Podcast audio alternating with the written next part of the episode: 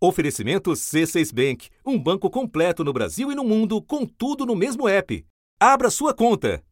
O líder supremo do Irã, o Ayatollah Ali Khamenei, e o presidente iraniano Hassan Rouhani falaram em vingança. A gente vai então...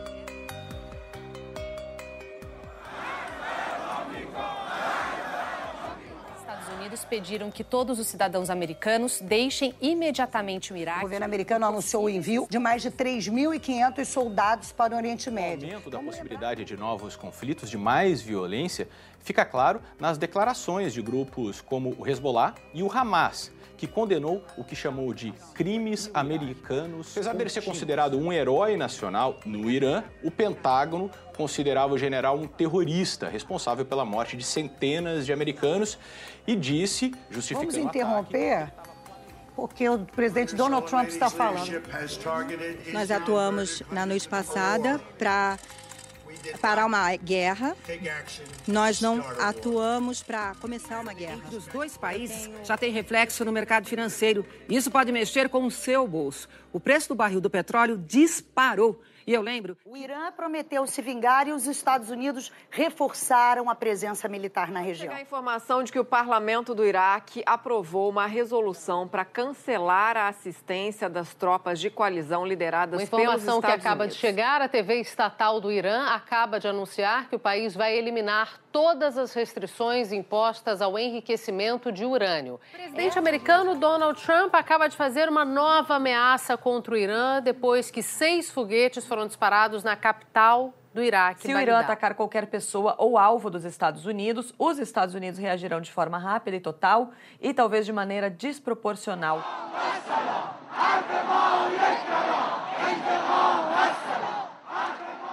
Você acaba de ouvir repercussões do evento que eclipsou todos os outros na abertura de 2020. A morte, num ataque aéreo conduzido pelos Estados Unidos, do principal comandante militar do Irã. Qassim Soleimani era líder da Guarda Revolucionária Iraniana e considerado o cérebro por trás da estratégia militar e geopolítica do país. A gente vai conversar ao vivo com a nossa correspondente. Era madrugada de sexta-feira no Iraque. Soleimani estava no aeroporto de Bagdá, integrante de um comboio vindo da Síria. Quando deixava o local de carro, foi atingido por míssil que teria sido lançado por um drone. Da redação do G1, eu sou Renata Loprete e o assunto hoje é o mundo em alerta diante do ataque que ameaça transformar em guerra o conflito no Oriente Médio. O entrevistado neste episódio é Sami Adgirni, repórter da agência Bloomberg em Brasília e primeiro correspondente brasileiro no Irã entre 2011 e 2014. Ele é autor do livro Os Iranianos. Segunda-feira, 6 de janeiro. Sami, para chegar ao ataque aéreo que matou o general Soleimani, eu proponho que a gente volte no tempo em duas etapas. Primeiro, eu te pergunto: quando a tensão entre Estados Unidos e Irã começa a escalar? Renata, as relações entre Irã e Estados Unidos elas são ruins desde a Revolução de 79. Elas nunca foram boas. Elas tiveram um momento de calmaria em que as perspectivas melhoraram é, no governo Obama, quando foi assinado o histórico acordo nuclear de 2015. Depois de quase dois anos de negociações, o Irã e seis potências mundiais finalmente fecharam um acordo histórico para limitar o programa. É, então, a partir de 2015, teve uma melhora significativa. É, contatos políticos de alto nível, é, é algumas sanções foram levantadas. Foi uma, foi uma época muito, muito positiva na história dos dois países. A partir do momento que o Trump é eleito, chega à presidência dos Estados Unidos, ele toma uma medida muito radical, que é se retirar do acordo nuclear. O acordo nuclear do Irã, depois que o presidente dos Estados Unidos, Donald Trump, anunciou a retirada do seu país do pacto. Uma decisão com consequências imprevisíveis para a paz e a economia global.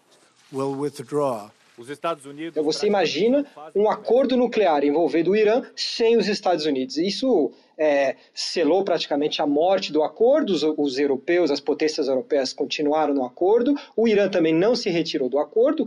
É, mas sem os Estados Unidos a coisa começou a ficar muito difícil.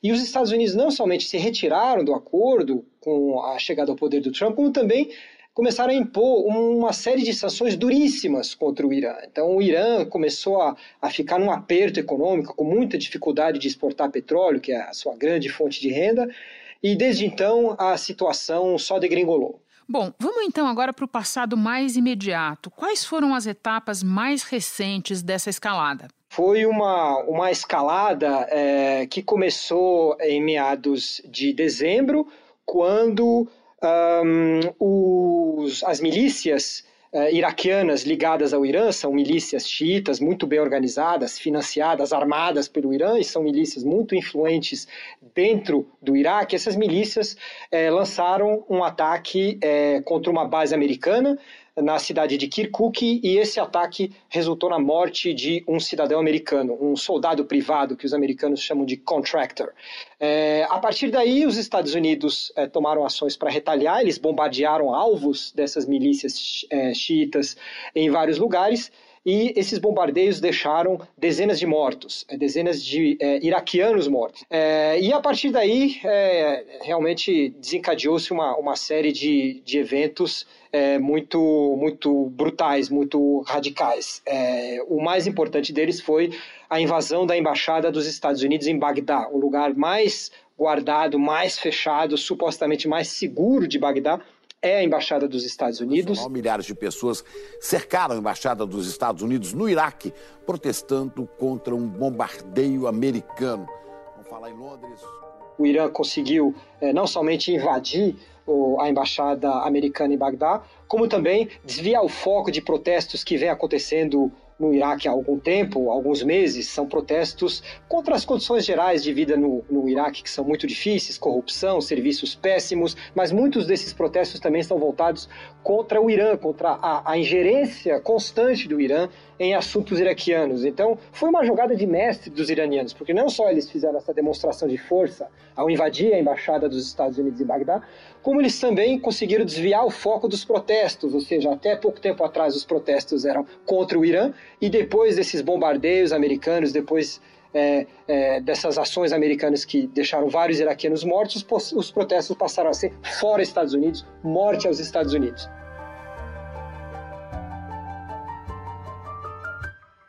Bom, agora vamos ao ataque propriamente dito. Você pode nos explicar resumidamente quem foi Soleimani e por que a morte dele coloca o conflito do Oriente Médio num outro patamar? Renata, é difícil traduzir o peso e a importância do Soleimani porque não tem equivalente no Ocidente, talvez em nenhum lugar do mundo. O Soleimani era o segundo homem mais importante do regime iraniano, atrás apenas do líder supremo, Ayatollah Khamenei. É, Soleimani também era o chefe da segurança nacional, o chefe da inteligência, um grande articulador político e um herói nacional. No papel, é, o cargo dele era de chefe é, da Força Quds. A Força Quds é o braço externo da Guarda Revolucionária. Isso é muito importante. O que, que é a Guarda Revolucionária? A Guarda Revolucionária é o braço armado mais poderoso do regime. Não é um grupo paramilitar, como algumas pessoas dizem, é um exército dentro do exército, ou seja, uma facção do exército, uma facção das Forças Armadas, com mais recursos, com missões mais estratégicas, mas é, é como, é, é como se fosse uma facção de elite. E o Soleimani, ele era o principal chefe da atuação externa da Guarda Revolucionária. E o interessante é que ele chegou a trabalhar é, na mesma agenda que os americanos em vários momentos. Então, no caso do Afeganistão, para derrubar o Talibã, iranianos e americanos estavam do mesmo lado, ou seja, os americanos chegaram a trabalhar indiretamente com o Soleimani para derrubar o regime talibã depois dos atentados de 11 de setembro.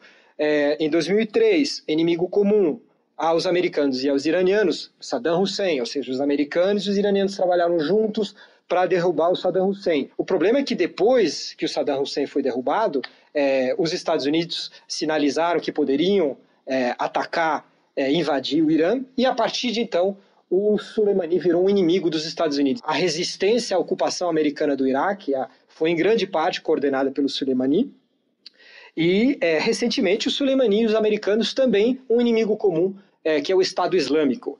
É, e é interessante notar que o Soleimani morreu no campo de batalha, né? morreu num país que não é o dele, morreu no Iraque, junto com seus soldados. Ou seja, era uma figura muito temida, muito admirada. É interessante observar até a retórica dos, dos militares americanos, do, do, alto comando militar americano, como ele se, ele se refere a ele com uma certa deferência.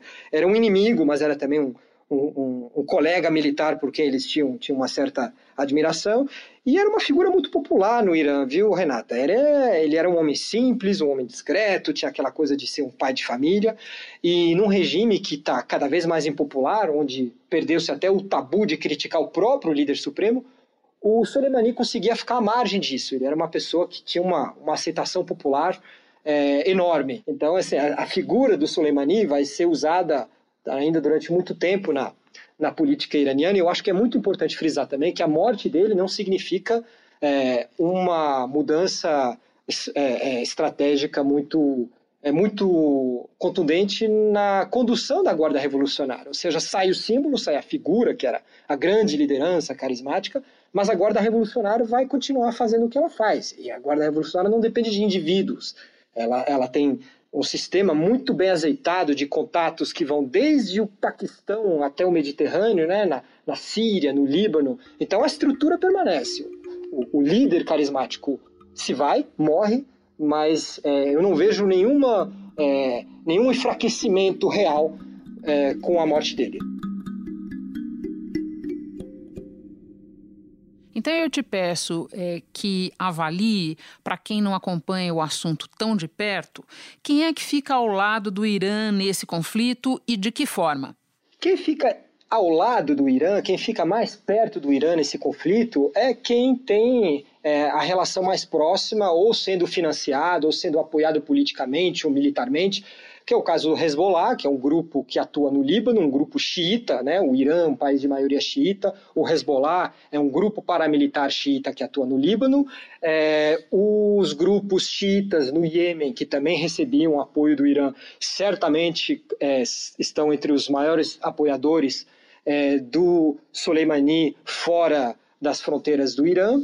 É, a gente vê o regime do Bashar na Síria, do Bashar el-Assad, né, que é o o presidente da Síria é, se manifestou de maneira muito contundente, é, mas no que diz respeito às grandes potências internacionais, o tom, o tom é mais ameno. A Rússia e a China, que acabaram de é, conduzir exercícios militares importantíssimos nos últimos dias, é, numa demonstração de força aí desse eixo anti-americano, China, Rússia e Irã, no Estreito de Hormuz, né, no Golfo Pérsico, exercícios navais. O, o, Irã, ou seja, o Irã fica apoiado de maneira contundente por grupos armados em diferentes países, mas grupos armados não têm a mesma força política que os Estados, e é, as potências é, nucleares, que são Rússia e China, com apoio mais moderado, esperando é, para ver o que vai acontecer. Bom, vamos então para o outro lado. Quem fica com os Estados Unidos nesse conflito e de que forma? Como era de se prever, o israelense Benjamin Netanyahu foi um dos primeiros a manifestar apoio total aos Estados Unidos, uh, mas fora ele, a gente até agora viu reações mais ponderadas. Os europeus numa situação um pouco incômoda, né, de é, tentar salvar o acordo nuclear, que é do interesse deles, é, mas não dá para dizer de maneira nenhuma que eles estão que eles estão apoiando os Estados Unidos. Eu achei curioso que o, o secretário-geral da ONU é, o português Antônio Guterres é, se manifestou é, de maneira bastante contundente é, contra o que ele é, classifica como manobras arriscadas. É, então, assim, não é que ele tenha condenado a morte do Soleimani, mas um, um, tom bastante crítico em relação a, a essa, essa decisão tão, tão arrojada dos americanos. Ou seja, no fim das contas, é, nem Irã, nem Estados Unidos podem contar com um, um grupo de aliados, um grupo de países é, muito. coeso. É, exatamente. Agora, na esteira do ataque, muita gente começa a usar a palavra guerra. É inevitável nessas situações. Agora, quem fala em guerra, Sami, está falando em quê? Em ataques isolados, em conflito regional? Existe chance de algo maior do que isso? O risco sempre existe, Renata. É, a gente está entrando em, em terreno completamente novo. É, Estados Unidos e Irã vinham se enfrentando de forma indireta em vários é, cenários. Vinham se enfrentando é, no Iêmen, na Síria, por meio de, é, de, de, grupos rivais, é quase que como uma guerra por procuração. Isso é uma coisa nova, então a gente ainda tem que ver quais podem ser os desdobramentos disso. Uh, o, pelo que o governo iraniano tem dito até agora, é, eles não têm pressa em responder. Eles deixaram claro que vão reagir, que vão é, é, retalhar, mas é, a gente não tem nenhum indício de como nem quando isso vai acontecer. Eu acho que é preciso lembrar também, Renata, que ao contrário do que muita gente pensa, o Irã é um ator internacional extremamente racional. O Khamenei, ele é um jogador de xadrez, ele não age por impulso, as, as decisões são sempre muito calculadas, muito embasadas, é, e o Khamenei também sabe muito bem que militarmente ele não aguenta dois dias de guerra aberta contra os Estados Unidos. Então é, é um balanço muito delicado. É um equilíbrio muito difícil que ele tem que achar entre, de um lado, a necessidade de responder, a pressão que ele tem para responder, a pressão dos seus militares, a pressão da Guarda Revolucionária, a pressão da opinião pública, e do outro, a necessidade de calibrar essa resposta para que essa resposta não seja é, um ato suicida. Então, o que, que ele pode fazer? Ele pode é, lançar ataques contra bases militares americanas na região? Pode, mas aí seria uma coisa óbvia, previsível. Ele pode atacar interesses comerciais americanos na região, como instalações de petróleo, ou petroleiros eh, americanos que transitam pelo, pelo Golfo Pérsico, pelo Estreito de Hormuz ali, que é um canal é, marítimo por onde passa uma quantidade é, enorme do petróleo é, mundial. ele pode lançar um ciberataque, mas os americanos estão preparados para qualquer tipo de resposta. Então, por isso que é muito difícil a gente avaliar, né, fazer, fazer projeções muito concretas sobre o que, que vai ser.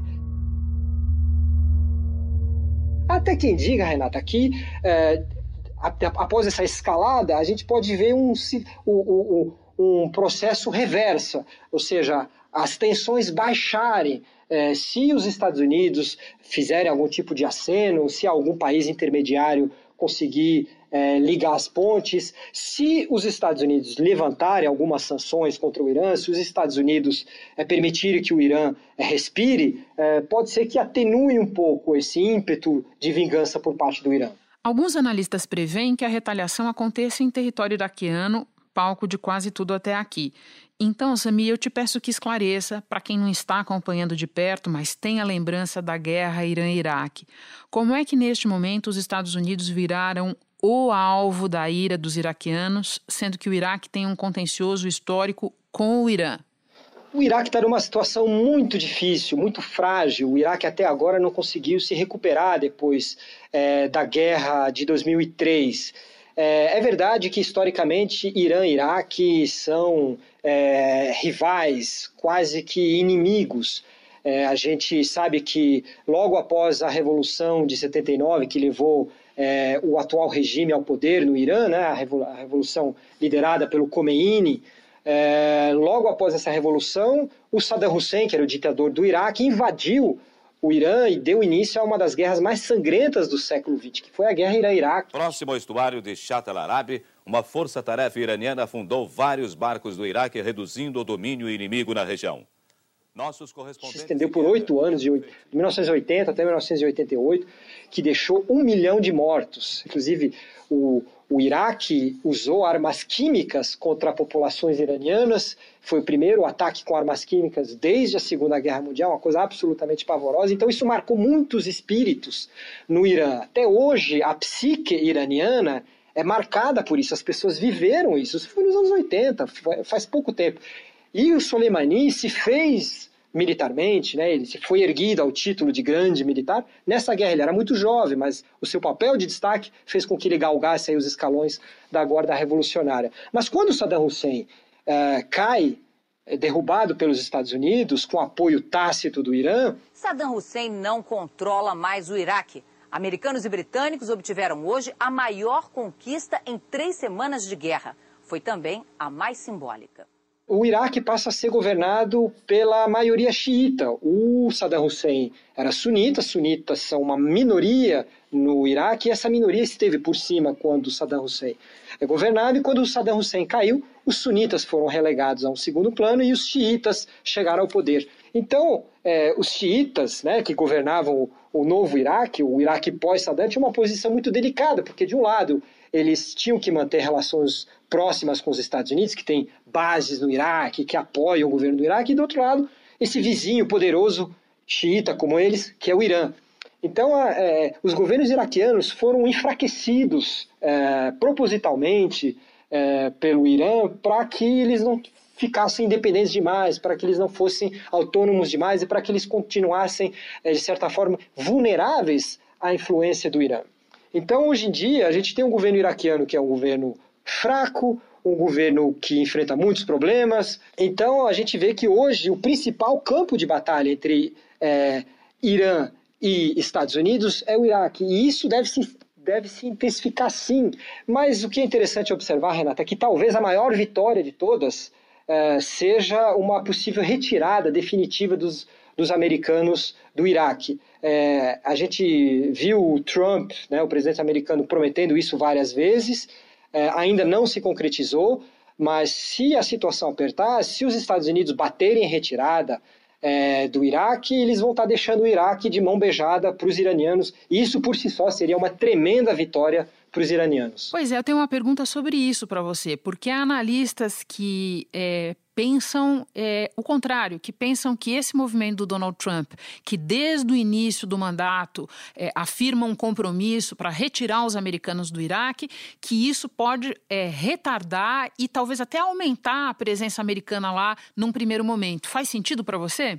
Faz sentido, faz sentido, Renata, porque é, existe um, um descompasso entre é, as palavras e as ações do Trump. Então, por um lado, ele vem dizendo que é, há muitos anos ele vem dizendo que quer se retirar do Oriente Médio, quer diminuir a presença de tropas americanas no Oriente Médio, que quer deixar é, é, as populações do Oriente Médio resolverem seus problemas sozinhas, mas a gente vê que agora mesmo está tendo um, uma promessa, um anúncio de envio de mais tropas. Estamos falando de milhares de tropas em reforço, é, reflexo de, dessa escalada de tensões.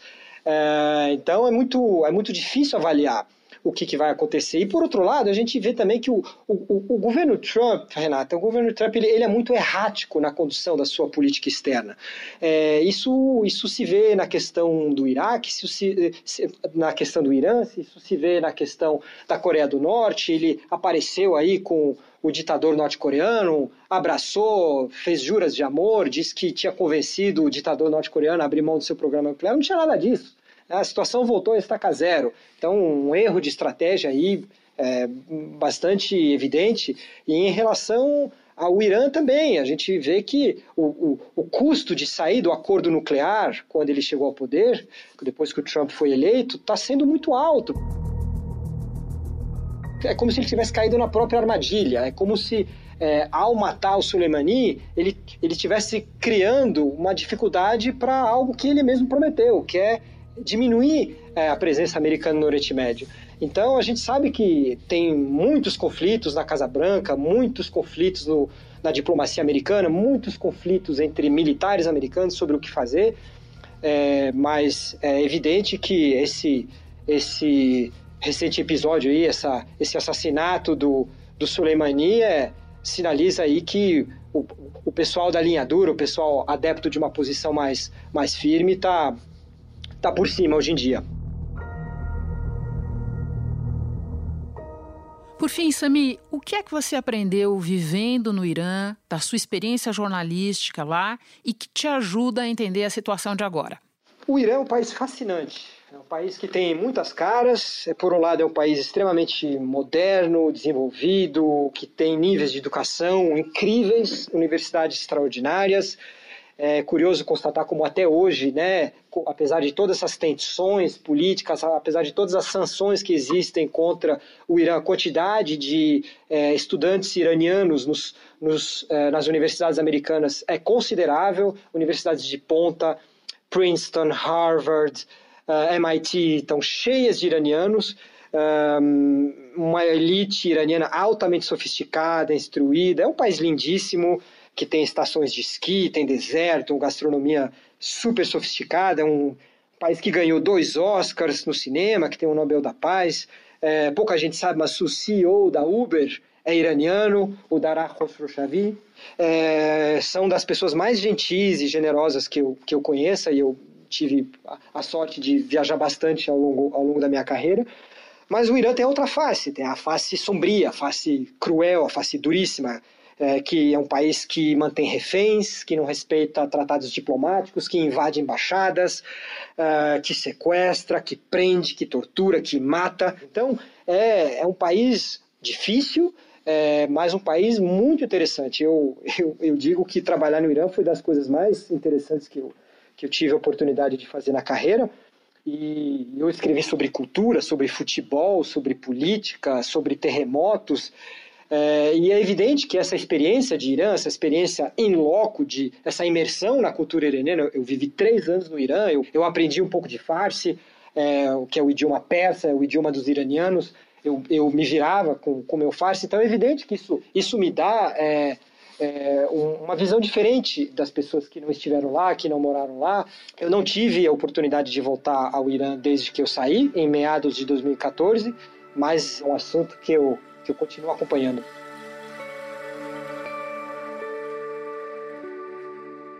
Sami, muito obrigada pelas informações, pelas análises, por compartilhar sua experiência conosco. Um abraço. Um abraço. Eu fico por aqui. Até o próximo assunto.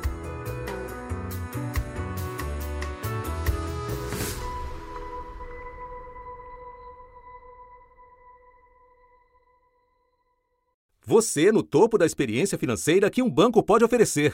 Escolha um banco completo no Brasil e em qualquer lugar do mundo. Abra sua conta no C6 Bank.